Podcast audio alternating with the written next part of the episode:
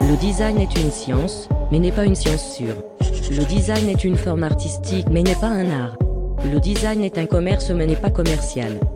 Le design est visible et invisible. Il est une image, une lettre, un son, une voix ou un mouvement. Le design est profondément humain. Il en revêt les qualités et les défauts, les ambitions et les angoisses, la vision et la culture. Bonjour à tous et bienvenue dans Pattern, un podcast proposé par étapes et produit par Vocode. Au travers ce format sans images, nous partons explorer la création sous toutes ses formes et tentons d'observer comment différentes pratiques se rencontrent. Pour ce premier épisode, nous avons rencontré Philippe Guillot et André Manoukian. L'ingénieur et l'artiste musicien ont fondé ensemble la startup Musique. Leur objectif est de révolutionner la production musicale en y ajoutant une touche d'intelligence artificielle. Ils nous racontent comment l'innovation peut bouleverser les modes de production classiques tout en défendant le geste créatif du compositeur. Bonjour André, bonjour Philippe. Alors la première question que j'avais envie de vous poser, c'était euh, vous André, avant de vous lancer dans cette euh, idée de start-up, quel était votre rapport à l'intelligence artificielle? Et vous Philippe, à la musique? Euh, moi, mon rapport à l'intelligence artificielle, je dirais qu'il fait partie de la musique. Le jour où j'ai voulu improviser et que j'ai cherché les règles et que j'ai galéré, je suis allé dans une école aux États-Unis et j'ai compris qu'en fait, euh, l'improvisation, c'était des algorithmes. Donc, euh, on a un schéma dans la tête, il faut qu'on ait les harmonies, il faut qu'on sache par où on peut passer. Et à partir, et à l'intérieur de ce schéma, on est libre.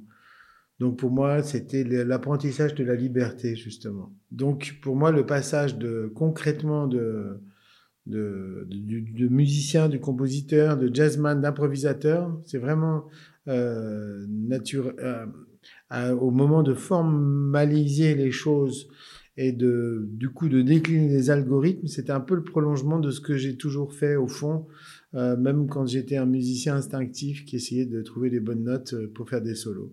Et quand j'ai rencontré euh, les, super geeks de musique et qu'on a fait cette boîte, bah, c'était le, prolongement naturel de, cette démarche-là. pour ça que je parle souvent de Jean-Sébastien Bach en disant que c'est lui qui a inventé l'intelligence artificielle, parce que une fugue, c'est une succession de, d'algorithmes que l'on place. La musique, c'est des miroirs. On prend des petits euh, des bouts épars comme un kaléidoscope et on en fait des rosaces magnifiques. Donc c'est ce travail qui m'a toujours fasciné. Et puis à la base, la musique, c'est des mathématiques. C'est Pythagore qui établit la gamme, c'est des fréquences. Et pour finir, la, la, la, euh, on a récemment étudié le cerveau de deux pianistes. Un pianiste classique qui lisait une partition et un pianiste de jazz qui improvisait. On s'est aperçu que ce, n'étaient pas les mêmes zones du cerveau qui fonctionnaient euh, chez l'un et chez l'autre. Euh, et que chez le pianiste euh, de jazz qui improvisait, ça convoquait la même note que les mathématiques. Et chez celui qui lisait la musique, ça correspondait à la zone de la lecture. Deux zones complètement différentes. Donc voilà, pour moi, l'intelligence artificielle, c'est l'extension d'un musicien. Et aujourd'hui, Mozart et Beethoven, ils l'utiliseraient. Alors, moi, c'est l'inverse. L'opposé, je dirais. Et c'est ça qui fait la complémentarité. Ça fait 20 ans. euh, moi, j'ai toujours été dans l'IA. J'étais dans une école d'ingénieurs où euh, euh, il y avait déjà, en 80, 88, il y avait déjà un département intelligence artificielle. Il y avait une grosse frustration parce que, ben, parce que il n'y avait pas vraiment de marché. Et bon, ce n'est que, ce n'est que dans les dernières années que, que ça a vraiment commencé à se développer. Et en parallèle de ça, moi, j'ai toujours été un musicien frustré.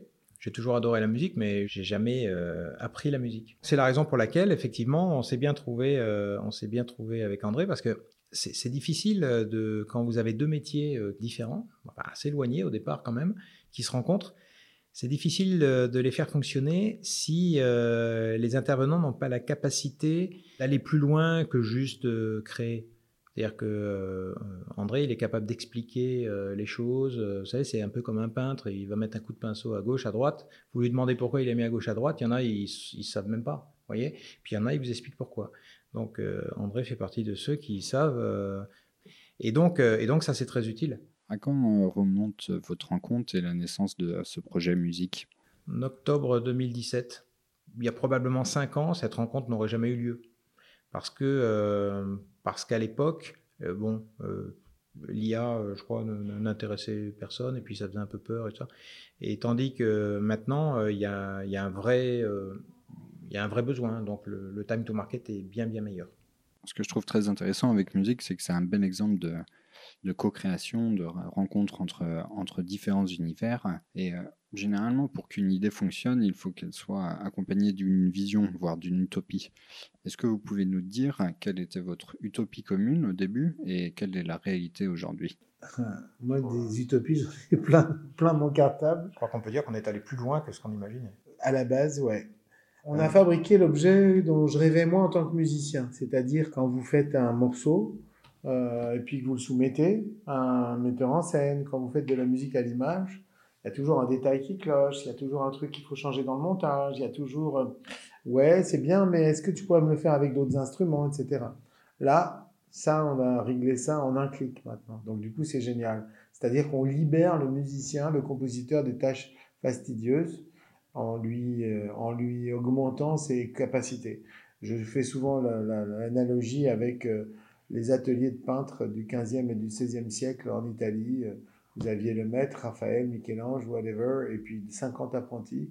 On sait tous que c'était les apprentis qui se tapaient le boulot, sauf que c'était le maître qui, qui, dessinait. Là, aujourd'hui, le compositeur fait le, travail du maître, et au lieu qu'on ait 50 apprentis, c'est l'intelligence artificielle qui va travailler pour lui.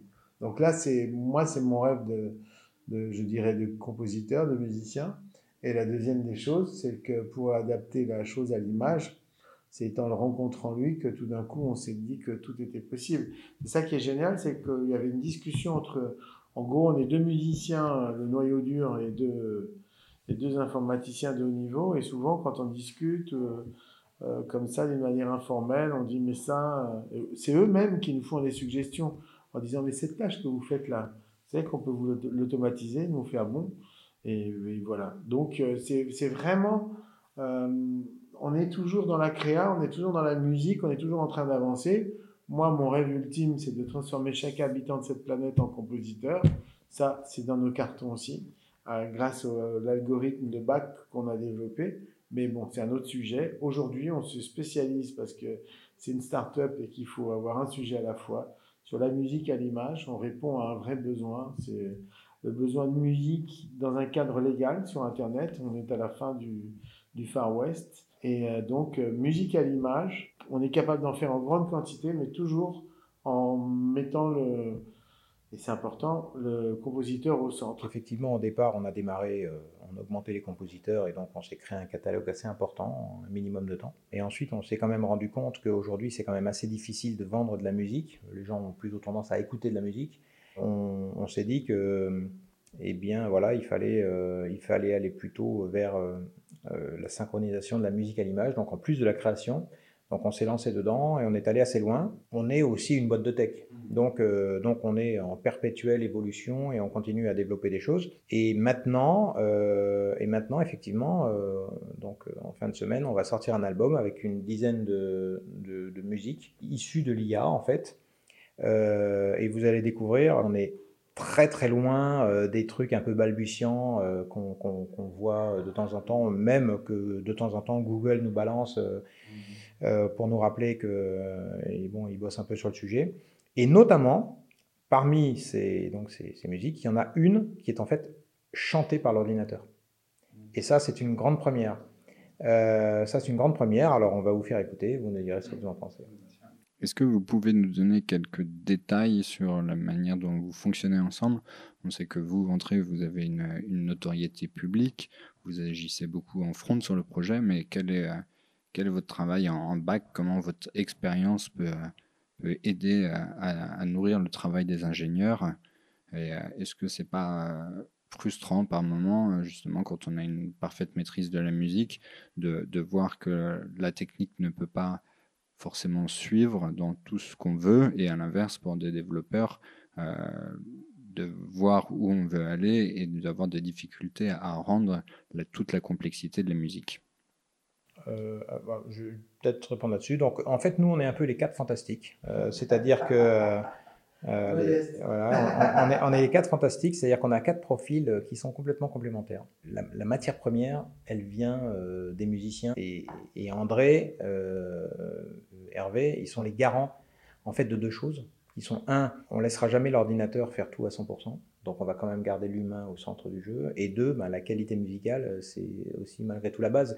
Bon, nous, on écrit des algorithmes, l'ordinateur, il fait des choses, mais ceux qui sont vraiment capables de nous dire si ce qui sort de l'ordinateur, c'est de la merde ou pas, c'est euh, euh, euh, les artistes comme euh, André et, et, Hervé. Alors, ouais, on en fait, on dessine une collection. Aujourd'hui, ce qui vous disait Philippe, c'est qu'on a un catalogue de 10 000 œuvres qu'on a pu se construire avec une dizaine de compositeurs en, en quelques mois. Quoi. Donc, c'est assez remarquable. L'idée, c'est de fonctionner comme un studio de création, d'une part. Dans un deuxième temps, c'est de pouvoir euh, scaler ces créations, c'est-à-dire les adapter euh, au marché maintenant qui est 2.0. Ça n'aurait pas de sens de faire un business en ouvrant une boutique dans un quartier. Euh, quand l'industrie du disque a commencé, ça a commencé à Timpanalais, à côté de la, à Broadway, sur la 24e rue, parce que tous les théâtres de Broadway étaient là. Et Gershwin, il passait son temps à jouer du piano pour vendre des formats de partition des compositeurs qui étaient faits au-dessus, quoi bah, Panalais, aujourd'hui, ça se passe sur la toile et c'est ce travail-là qui a un, boulot long. C'est pas. Voilà. Euh, je veux dire, tant mieux si euh, je peux me faire le haut-parleur de cette boîte, mais le, chemin est, je, dire, je dirais, compliqué. Il y a plein d'écueils avec la musique qui sont en train de se régler, notamment cette, cette espèce de pratique de la gratuité qui était même démagogiquement proposée par les politiciens. Ce qui s'est passé, les premières pubs sur, euh, pour vendre des abonnements France Télécom, c'était euh, abonnez-vous à France Télécom, vous pouvez télécharger de la musique. il n'y avait aucun, aucune plateforme de téléchargement légal à l'époque. Donc ils étaient en train de dire euh, piratez, mais abonnez-vous. Filez, filez-nous la caillasse à nous. Il y a eu un détournement incroyable de, j'allais dire, d'argent au profit des tuyaux. Il y a des luttes. Là où c'est plaisant et où c'est éclatant, c'est que chaque jour, euh, l'autre jour, Hervé nous appelle et nous dit Putain, regardez, regardez les mecs, euh, ils venaient de faire chanter le robot pour la première fois et on découvre ça. Ce qui est formidable aussi, c'est, j'allais dire, c'est qu'on se nourrit de, de la joie de, des créations qu'on est en train de faire. On est un métier de création sans arrêt. Il n'y a pas un jour sans qu'il y ait une nouvelle idée, mais bon, il faut fermer sa gueule et puis il faut les vendre. On se retrouve aussi dans la problématique de la start-up. Euh, il faut avoir des idées brillantes, et puis, et puis il faut se heurter au marché. Alors ça, ça ressemble beaucoup aussi au travail du musicien en studio. Moi, j'ai connu des artistes qui sabotaient exprès leur boulot pour pas sortir du studio parce qu'ils avaient peur de se confronter au public. Euh, le public, c'est le monde du réel, et nous, quand on est dans notre bulle de création, on est dans un, dans un monde idéal. Donc voilà, donc, euh, voilà l'histoire est passionnante. Et pour moi, c'est vraiment la continuité de mon boulot. Je, je vois aucune différence. J'ai pas du tout le sentiment d'avoir fait d'un coup d'avoir basculé dans un autre monde, le monde obscur des startups, du pognon, des financiers, pas du tout. On est dans un monde qui est beaucoup plus celui des idées, des, s'il y a des dernières utopies, euh, je pense qu'elles sont là. Hein. Vous avez plus de rêves aujourd'hui en allant écouter euh, une conférence d'un espèce de geek euh, que, que d'un mec qui va vous faire un état des lieux de la planète un peu sinistre, pour pas le nommer, je sais plus comment il s'appelle le photographe, il y a Artus Bertrand, mais bon. Enfin bref, voilà, tout ça pour dire que je, moi je suis un indécrottable optimiste et on est en train de bien s'éclater. Donc concrètement, sur votre catalogue de 10 000 musiques, elles sont toutes passées entre les mains de votre algorithme. Ah, c'est grâce à l'algorithme qu'on a pu les développer. L'œuvre se transforme en matrice et cette matrice génère d'autres œuvres. Euh, c'est plus que des variations, c'est carrément des morceaux qu'on reconnaît presque. Enfin, voilà. Ah. Il y a certains, on a du mal à penser qu'ils qu sont nés de la même écouter, On pourrait vous faire écouter euh, deux, deux trois déclinaisons d'une même œuvre et vous verrez, euh, c'est pas les mêmes. Elles sont différentes et à chaque fois, c'est imprévisible et différent. Généralement, les innovations font souvent assez peur, notamment dans le milieu de la création. C'est ce que vous êtes heurté à des réticences Est-ce que c'est compliqué de faire comprendre votre concept alors même que vous tendez justement à défendre l'acte de création Et un, peu, un petit peu hier, ce que vous voulez dire, j'ai bouffé avec Gérard Pont, le patron des Francopholies, euh, et il me dit Ah, dis donc, ça y est, j'ai compris. Donc ça fait longtemps que je le vois, ça fait longtemps que je lui parle de l'application, c'est chez lui qu'on a été, chez Morgan. Et je dis Pourquoi as, Comment tu as compris? Il me dit Je viens de voir passer une vidéo, j'ai compris ce que, tu, ce ce que vous faites, il m'a dit C'est c'est effectivement c'est difficile à, à, expliquer, mais quand on a compris, on se dit waouh, c'est génial et c'est dément. Donc il y a un travail d'explication qui est un peu fastidieux. Il faudrait presque le faire en temps réel avec chaque personne. Mais quand on a franchi cette barrière-là, les gens se rendent compte que et on n'est pas contre le compositeur, au contraire. Or, il y a tellement de fantasmes, tellement de peur, tellement de, de traumatisme en France par rapport à ce sujet-là que putain, c'est compliqué. On a à faire sans arrêt. Très souvent, quand on fait des conférences tous les deux, il y a un compositeur qui lève la main, qui dit bah alors moi je suis au chômage. On lui dit mais non, grâce à notre principe, vous allez multiplier par 100 le potentiel d'une œuvre. Donc euh, donc sur le papier, euh, vous risquez d'augmenter, de, de, multiplier vos droits d'auteur par 100. Mais putain, la pédagogie, c'est l'art de la répétition et c'est un peu complexe. Effectivement, vous aviez raison, ça, on se heurte à pas mal de, de préjugés. Mais encore une fois, tout ce qu'on fait, c'est qu'on débarrasse le compositeur des tâches fastidieuses pour qu'il aille plus vers la création. À l'heure actuelle, on parle beaucoup d'intelligence artificielle sans vraiment définir ce que c'est. On a aussi beaucoup de préjugés, mais euh, on s'aperçoit que derrière l'intelligence artificielle, il n'y a pas forcément des super algorithmes. Parfois, on le voit dans, le cas d'Amazon, il y a des millions de, petites mains qui interviennent en fait pour euh, dire que telle option euh, permet de faire telle chose. Aujourd'hui, comment vous diriez que l'intelligence artificielle intervient concrètement dans votre projet? Alors déjà, en, donc en, parallèle de, la réaction des artistes, on est aussi confronté à une autre situation euh, qui est qu'aujourd'hui, 60% euh, des entreprises, des startups qui disent qu'ils font de l'IA n'en font pas. Nous, euh, on, est sans cesse en train de justement de démontrer que la vraie IA bien utilisée peut, peut faire des, belles choses. Ça a nécessité énormément de travail en amont. Parce que il y, a un proverbe que j'aime bien ressortir à chaque fois. je crois qu'André a dû l'entendre environ 250 000 fois il y, a un proverbe, enfin c'est pas un proverbe, c'est on dit euh, shit in, shit out. Ça veut dire que euh, si vous nourrissez la machine avec de la bouse, bon, ben, en sortie, vous aurez de la bouse. Ce, travail justement d'apprentissage, c'est ça le plus important. C'est ça le plus important. Donc nous, on travaille qu'avec de l'acoustique déjà. On fait pas de midi, ce genre de choses on fait que de l'acoustique. Donc après, à la fin, ça sonne vraiment comme de l'acoustique. Mais euh, l'ordinateur, il sait pas, lui, ce que c'est que de l'acoustique. Donc, euh, bah, il y, a, tout un travail, euh, justement, préalable. et puis, on n'a pas les 250 000 mains dont, vous, parliez, on est neuf. et, et, ça marche. Mais pourquoi ça marche aussi? Bah, Parce qu'on n'a pas démarré vraiment à zéro je veux dire, on a quand même derrière euh, de, l'expérience, même si c'était pas appliqué à la musique, de l'IA reste de l'IA, après que vous lui donniez euh, des images à traiter ou de la musique, etc. Bon, là, il y a des règles particulières, harmoniques, euh, ce genre de choses, harmonieuses. donc, bon, c'est un peu plus compliqué, mais le résultat est pas mal finalement, au-delà de nos espérances. vous parliez de Google tout à l'heure. à l'occasion de l'anniversaire de la naissance de Bach, il me semble qu'ils ont lancé un doodle qui permettait, à partir de quelques notes, de euh, jouer toute une composition musicale. Est-ce que c'est quelque chose qui rejoint votre concept ou qui s'en inspire? Alors, en, fait, en fait, nous, au, début, on a été un peu surpris par euh, parce que Google, bon, c'est pas des amateurs, ils ont des centaines d'ingénieurs qui bossent sur le sujet, et puis à chaque fois qu'ils nous sortent des trucs, euh, ça sonne un peu bizarre. et donc, on s'est posé la question. et je pense que la réponse, c'est que nous, on sait ce qu'on cherche. Euh, tandis qu'eux, ils cherchent dans tous les sens. Et euh, nous, on sait où on va et on cherche un truc. Eux, ils mettent euh, des, ressources et ils recherchent un peu dans toutes les directions et puis ils vont jamais vraiment, vraiment au bout des choses. C'est peut-être ça qui explique que je pense qu'aujourd'hui, on arrive quand même à faire des choses qui sont largement supérieures à ce que propose Google en termes de musique et d'IA. Cocorico. Cocorico, hein? Voilà. Prouesse technologique, je pense que les Français sont vraiment très bons et musicales. Aujourd'hui, euh, on remarque souvent que euh, les différentes disciplines créatives restent très segmentées.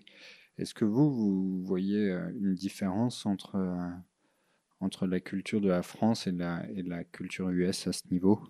Après, c'est le rapport au marché qui n'est pas le même. Mais bon. Et c'est là qu'on a des. Et c'est nous, notre idée, c'est de nous développer aux États-Unis. C'est de garder le les développeurs ici parce que déjà ça nous coûte moins, parce que là-bas les développeurs ça vaut une fortune. Je pense que quand on est dans le monde du, net, hélas, aujourd'hui on n'a pas de force européenne, on n'a pas de... Pas encore, j'espère que ça viendra un jour. Donc l'idée c'est le développement passe par, les, par une plateforme, euh, je dirais, euh, internationale qui se, qui trouve être aux États-Unis. Et on commence à avoir des bons contacts avec l'Asie aussi. Alors, alors nous, on, s'est heurté à un problème de culture fondamental entre la France et les États-Unis, et ça, je rebondis un petit peu sur ce qu'avait dit André tout à l'heure, c'est qu'en France, tout le monde nous dit ah euh, les musiciens doivent rester au centre du jeu, tandis que quand on va en France hein, et quand on va aux États-Unis euh, et qu'on commence à parler à des investisseurs, ils nous disent euh, bon alors quand est-ce que vous supprimez complètement les musiciens? Je crois que fondamentalement ce sont deux approches. Et je crois que bon là je dis pour la musique, mais je pense que ça doit s'étendre à, beaucoup de domaines. Pourquoi? Parce que l'Américain, il pense toujours en termes de scalability. Pour lui, euh, un, truc fait de manière artisanale a globalement aucune valeur. Business. L'Américain, il veut envahir le monde. Donc c'est la raison pour laquelle il faut que ce soit scalable. Si la musique faite à la main, euh, de manière traditionnelle, était scalable, ça se saurait. Donc il y, a, effectivement deux approches. Nous, on est plutôt artistique, on est latin. On est artistique, on aime les belles choses. Euh, faites à la main. Là-bas, non. Ils veulent que ce soit fait en volume. Voilà, donc c'est euh, vraiment deux approches complètement différentes. Récemment, on a eu des exemples d'identité sonore comme Mastercard qui ont développé un thème à partir duquel ils ont développé de, de multiples variantes répondant aux caractéristiques de particularités locales. Par exemple, la musique qui sera jouée en Afrique du Sud ne sera pas la même qui sera jouée en Islande. Est-ce que en, cherchant à personnaliser au maximum la musique, on n'en perdrait pas son côté universaliste? Ah non, la musique, elle a effectivement quelque chose d'universel, mais en même temps, elle, elle exprime des particularités d'un territoire. Et au contraire, il faut toujours jouer cette carte. C'est ça l'intérêt. Moi, je reviens de l'Eurovision. Je suis quand il y a un pays euh, d'Europe centrale qui chante en anglais, qui fait du sous Shakira, ça m'énerve. C'est comme si, je sais pas, vous allez en Hongrie et vous vous attendez à bouffer un petit plat local et puis on vous file un hamburger.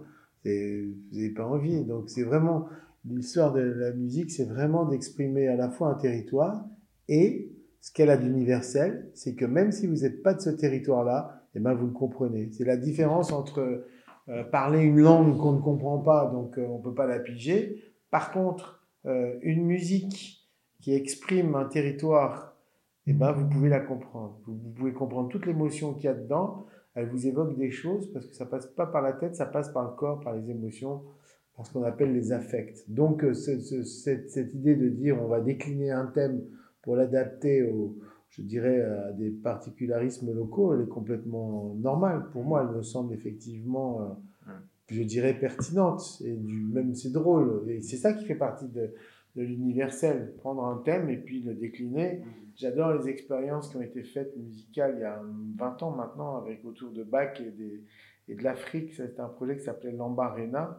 Et c'était Olivier de Courson, un musicien, qui avait imaginé le, le professeur Schweitzer qui avait une léproserie donc à, à je sais plus dans quel pays d'Afrique et tous les soirs, ça c'est l'histoire vraie, il sortait de son harmonium et il jouait Bach devant tous les Africains. Et euh, de Courson, il a imaginé que les Africains lui répondaient. Donc vous avez un dialogue entre Bach et des chœurs africains qui est formidable. Non, non, c'est c'est l'avenir. C'est pour ça que c'est infini, je veux dire. Vous vous rendez compte avec sept notes, on n'est pas allé au bout des mélodies alors qu'on n'a que sept notes vous rajoutez à ça tous les particularismes des pays et c'est non-stop. Et c'est ce qui est en train de se passer d'ailleurs, c'est la richesse. Euh, et il y a un artiste d'ailleurs euh, qui a bien compris ça, c'est Sting. Parce que Sting, il a réussi à faire vivre sa chanson euh, Roxane pendant des années des années et il doit y avoir 100, 150 versions différentes de Roxane. Mais en fait, on reconnaît, mais c'est euh, à chaque fois, il y a des, des, petites choses différentes, etc. Et c'est ça qui fait qu'elle garde une certaine modernité. Il y a une question que beaucoup de gens se posent quand on parle d'intelligence artificielle, c'est euh, est-ce que l'intelligence artificielle sera capable de, dépasser l'humain? Et euh, donc, en termes de production musicale, est-ce que l'intelligence artificielle est aujourd'hui capable d'interpréter de l'émotion? Elle s'empare jamais d'émotion, elle ne peut pas dealer avec l'émotion. Chez nous, l'émotion, elle vient du musicien, et ensuite, l'intelligence artificielle, elle fait des agencements. Mais la matière, vient toujours du musicien. Moi, je dis un, un robot composera une mélodie digne de ce nom le jour où il éprouvera la douleur d'un chagrin d'amour. Là, on pourra parler. Mais avant, je suis pas sûr. Alors, la vraie question, c'est pas euh, à quoi rêvent les moutons électriques avant de s'endormir, c'est euh, quand est-ce qu'un robot va se choper un, un chagrin d'amour? Question. Euh, André, j'ai vu dans des interviews que vous parliez souvent de que dans la composition musicale, il y a un acte de rupture entre ce qui a été fait et assimilé avant et ce qui sera créé ensuite. Euh, avec, euh, avec l'arrivée de l'intelligence artificielle, euh, est-ce que demain on pourra créer de la musique avec seulement cinq notes? Est-ce qu'il sera encore euh, utile d'assimiler toute l'his- toute l'histoire de la musique? Est-ce qu'on ne tend pas justement à, oublier tout ce background culturel?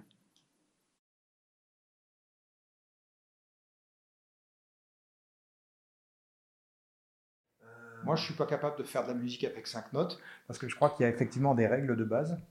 Euh, on peut, une note ne suit pas une autre note. Euh, Moi, euh, Non, moi, euh, attendez, c'est plus compliqué que ça. J'ai essayé d'être clair, c'est pas évident. Quand vous apprenez la musique, vous faites quoi? Vous faites du machine learning. C'est exactement la même chose. Ok? Vous apprenez les morceaux des anciens. Quand vous voulez passer, c'est quoi la différence entre un, entre un artisan et un artiste C'est qu'à un moment donné, l'artiste, il va être en rupture avec ce qu'on lui a appris avant.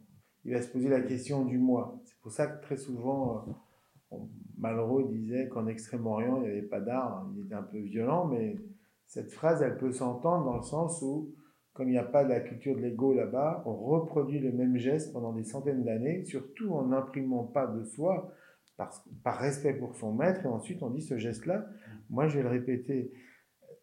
Mais ça, c'est un petit peu comme si l'ADN se, développe, se développait toujours pareil. Au bout d'un moment, on voit ce que ça donne, quoi. Ça, ça dégénère. Or, à qui profite le fait qu'on soit mortel À l'ADN, puisque pendant ce temps, il se, il s'enrichit à travers euh, d'autres expériences humaines de vie. C'est exactement la même chose avec la machine. Euh, L'apprentissage d'un musicien, c'est du machine learning. Donc vous ingurgitez tout ce qui a été fait avant vous, et tout d'un coup, quand vous êtes prêt, vous faites un geste et vous basculez, et là, vous rentrez dans l'inconnu et vous devenez un créateur. L'étymologie de génie, c'est ça vient de générer, c'est-à-dire je fais quelque chose de neuf, de nouveau. Je sors du cadre, je sors du fleuve. Alors aujourd'hui, je parle souvent de mon expérience dans la Nouvelle Star. Pourquoi? Parce qu'en 2002, quand j'ai commencé, les gosses, ils avaient un niveau pas terrible chez nous. Et 12 ans plus tard, je voyais arriver, mais ça n'avait rien à voir. Je dis, mais d'où ils sortent, ces gamins? C'était la génération d'après d'Internet qui ont été élevés avec ça, avec ce machine learning, puisqu'ils avaient un accès gratuit à toutes les musiques, puisqu'ils étaient capables d'assimiler euh, Otis Redding, euh, enfin, des choses. Ils étaient capables d'aller dans le passé pour chercher leur truc. Donc, vous apprenez euh, par tout ce qui vient avant vous, vous faites un geste différent. En quoi intervient l'intelligence artificielle? Eh ben, elle va vous accélérer vos possibilités d'apprentissage. Elle va vous donner, euh, je vais vous dire une connerie, avant, euh, quand euh, tout d'un coup, moi je me rappelle, je disais putain, merde, ce thème de Beethoven, oh là là, j'ai perdu la partition. Fallait que j'aille au magasin, acheter l'appart, c'était agréable, mais si j'étais à Lyon, que ne l'avait pas, fallait la commander, ça mettait 15 jours avant que ça vienne, et j'étais même pas sûr du souvenir que j'avais. Aujourd'hui, vous avez sur le net, vous avez un accélérateur de culture formidable. Mais, encore une fois, c'est un accélérateur. Si vous n'êtes pas dans une démarche d'apprentissage, euh, ça ne ça marche pas le truc. C'est pour ça que c'est ce que disait Philippe en disant Moi, avec 5 notes, je suis pas capable de. Par contre, si, si demain, lui, il se dit Je veux y aller là, je veux, je veux aller sur l'apprentissage de la musique, toutes les technos qu'il y a, mais elles vont lui faciliter, elles vont le décupler, ses possibilités. Mais du coup, ça va être vicelard, parce que ça va lui, ça va tellement l'amener plus loin et plus vite qu'il va falloir qu'il bosse encore plus. Donc, et c'est là que ça devient vertueux. Ça, ça, ça crée des, euh, j'allais dire, des, des- facilités d'app- d'apprendre, mais du coup, vous en apprenez plus. Et il y a un moment donné où après, ça vous oblige même à restreindre votre champ parce que quand vous commencez à bosser et que vous avez accès à des millions de, sons, comment vous faites? Imaginez un peintre, qui est une palette avec des millions de couleurs. Non, il faut les trois fondamentales.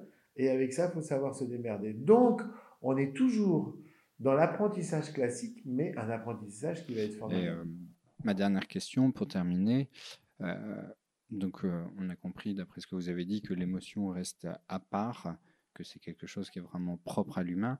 Euh, ce qu'on peut accorder à l'algorithme, en revanche, de l'erreur ou de l'accident, qui euh, finalement sera- peut générer de la création inattendue. On va vous faire écouter euh, un truc euh, qui, euh, quand on a commencé à s'intéresser à, à faire euh, l'ordinateur chanter, on est arrivé à des choses qui nous ont nous-mêmes euh, complètement bluffés. Donc oui, euh, parfois il y a des choses extraordinaires qui sortent, il y a aussi des choses pourries qui sortent, mais au fur et à mesure, c'est carrément de, de- mieux en mieux. Mais à côté de ça, on donne des petits, des petits coups de boutoir à droite à, à, droite, à gauche dans de l'innovation techno-musicale. On explore euh, des, euh, des pistes incroyables. Vous savez, juste pour, résumer, je, pense qu'aujourd'hui, pourquoi ça n'a jamais marché avant? Parce que quand vous regardez, vous avez beaucoup de, musiciens qui utilisaient des logiciels qu'ils ne comprenaient pas vraiment. Et puis, j'ai vu beaucoup de, mecs qui, écrivaient des logiciels sans vraiment jamais parler à des musiciens. Et, euh, c'est un peu ça, le monde d'aujourd'hui. hein. vous avez un musicien, il vous crée de la musique en, en utilisant des outils du type Logic Pro, etc., etc. Mais combien il y a vraiment de musiciens euh, qui s'assiedent à côté des développeurs de Logic Pro? Probablement pas beaucoup. Et ben euh, voilà, je pense que euh, c'est quand vous mettez tout ça ensemble, un musicien et un ingénieur côte à côte, ben, ça donne des choses nouvelles. Et on va vous faire écouter ça. Bonne conclusion. Merci beaucoup. De rien.